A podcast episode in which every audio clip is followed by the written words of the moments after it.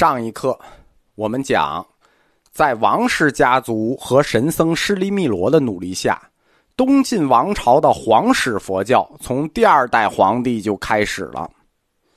从第二代皇帝开始，佛教打开了局面。晋明帝，他是一个虔诚的佛教徒，他在位不足四年，但是积极的扶植佛教。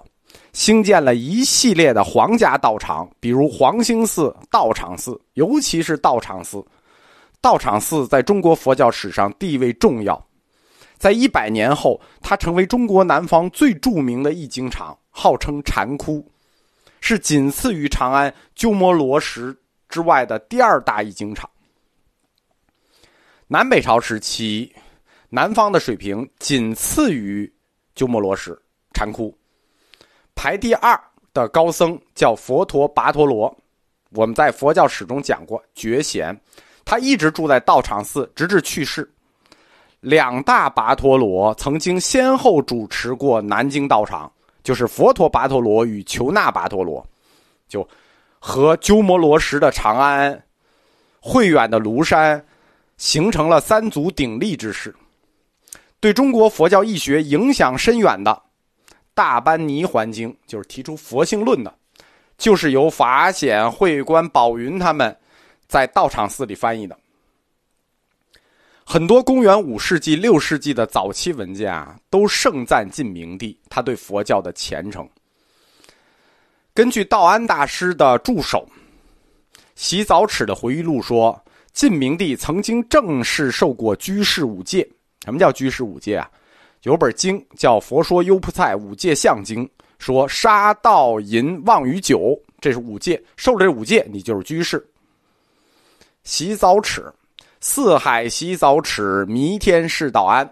这两位在佛学史上治学都以严谨出名，因此这个记录是可信的。晋明帝就是中国历史上第一位正式受戒的居士皇帝。晋明帝。跟宋徽宗一样，多才多艺，就是你除了不做皇帝，做什么都合适。在位之前，士人嘛，士人家族，司马家也是士人家族。他在士人中就以绘画闻名。这件事儿在古代不稀奇啊，就是现在会写个字，会画个画就很稀奇。在古代，这是必修课，是个读书人的必修课，世家子弟的。中国最早的画论。是公元四百八十年谢赫写的《古画品录》，在这本品录中，晋明帝就居画家的第五位，水平很高了。他擅长画什么呢？擅长画佛像，啊，这更特别。他是我们知道的有记录的擅长画佛像的最早的，也是唯一一个皇帝，皇帝画佛像唯一一个。根据唐朝。裴孝元写的《贞观公司画史》中记载，晋明帝有八幅画像，直到唐中期还在皇家收藏着。但是这个后来去哪儿了，我们就不知道了啊。及至晋成帝，外遇神僧释利密罗赢得了皇室的崇拜与青睐，在东晋一百年的第一个历史阶段，啊，随着王家的失势。佛教也暂时进入了一个低潮期。公元三百四十年左右，第一代佛教的保护人和大施主王导和他的政敌余亮先后去世了。别看他俩是政敌，但是他们对佛教态度是一样的，都是支持。于氏家族的反佛啊，是从余亮的弟弟余兵开始的。两年之后。都城佛教最后一位保护人晋成帝也去世了。于家的第二代领袖于兵开始全面摄政，展开了中国历史上在政治层面对佛教进行的第一次大清洗。我们还不能把这次的烈度称之为反佛，只能称之为排佛，就是这是我们知道历史上的第一次排佛运动。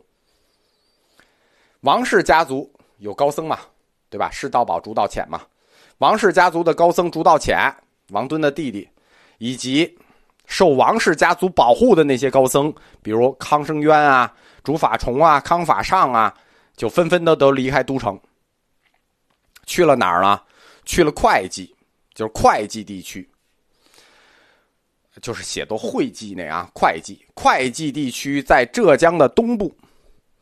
这个地方在上古时代啊，就是中华文明的发祥地之一，对吧？你别看他们是南蛮啊，在南方，但是上古时候这个地儿就是文明发祥地，大禹治水。大禹文化就跟会稽地区密切相关，在会稽地区有好几座山，既是道家名山，也是早期的佛教中心，比如善山，那就是对善山、四明山、玉章山、天台山，这都是呃当地的，都是佛教名山，不用提了。会稽地区的统治者，会稽王司马昱，就是未来的晋简文帝。简文帝是东晋皇帝中最出名的一个，就是狂热的佛教信徒，就是佛教最最出名的一个信徒，非常狂热。他的一生积极的、毫无保留的支持佛教，到什么地步呢？所有的高僧，你只要来到会稽地区啊，你只要来，我立刻就给你物质支持。你说你看中哪座山了吧？我立刻就给你修庙，我立刻就给你捐款。以善山为中心，很快就成为东南地区这一片会稽地区成为东南地区最重要的佛学中心。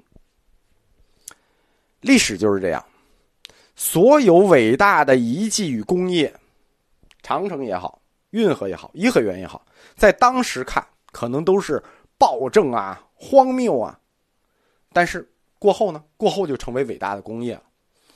晋简文帝在会稽地区大兴土木，每一座名山上都去建寺。当时以及后世一直为人所诟病。但是正是他的鼎力扶植，会稽郡天台山诞生了中国本土第一个佛教宗派——天台宗。中国佛教本土发展的种子，就是晋简文帝在无意中撒下的。东晋的第一代领导者王导、余亮，虽是政敌，但是对佛教都爱护有加。他们都是佛教早期最大的施主，但是到了第二代瑜伽领袖余亮的弟弟余兵，哎，他和他哥哥就不一样了。在公元三百四十年，余兵突然启动了对佛教的政治打压。佛教有一本教史的史书，叫《洪明集》和《广洪明集》两本书。《洪明集》里记载说，大师们突然全部离开了都城。什么原因呢？因为这个时候都城佛教已经被卷入了两大政治集团的冲突，处在一个不可避免的选边站的过程里。那怎么选？没法选，对吧？佛教不得不退出都城。琅琊王氏在东晋初期，他是专权的。随着王敦的反叛，专权被打破，于是趁虚而入。在两家族斗争的数十年里，实际王家处于上风。就是后来，余家虽然也掌握朝政了，但是王家仍处于上风。王氏集团，第一是因为他最显赫，他们积极扶植世人佛教。反过来，又通过世人佛教而扩大自身家族的影响力，进一步提高了家族的声望。懂什么意思了吧？就是支持佛教和他们世人家族的声望是相辅相成的。我扶植佛教，就提高了在世人阶层中的声望，因为声望，我反过来又支持佛教。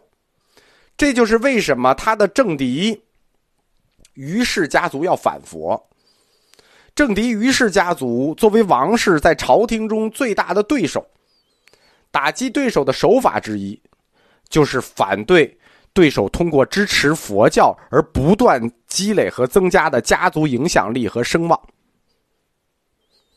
但是，于家第一代领导人于亮他下不了手，对吧？他虽然跟这个王导一直在斗，他下不了手。第一，他是第一代去南方的士人。他本人也是比较亲近佛教的。第二，他跟竺道潜，就是王敦的弟弟，施利密罗、释道宝这些高僧，他们本身作为第一代士人，原来就有很深的私人关系，对吧？就是虽然是政敌，人嘛要讲情义，所以他也一直善待他们。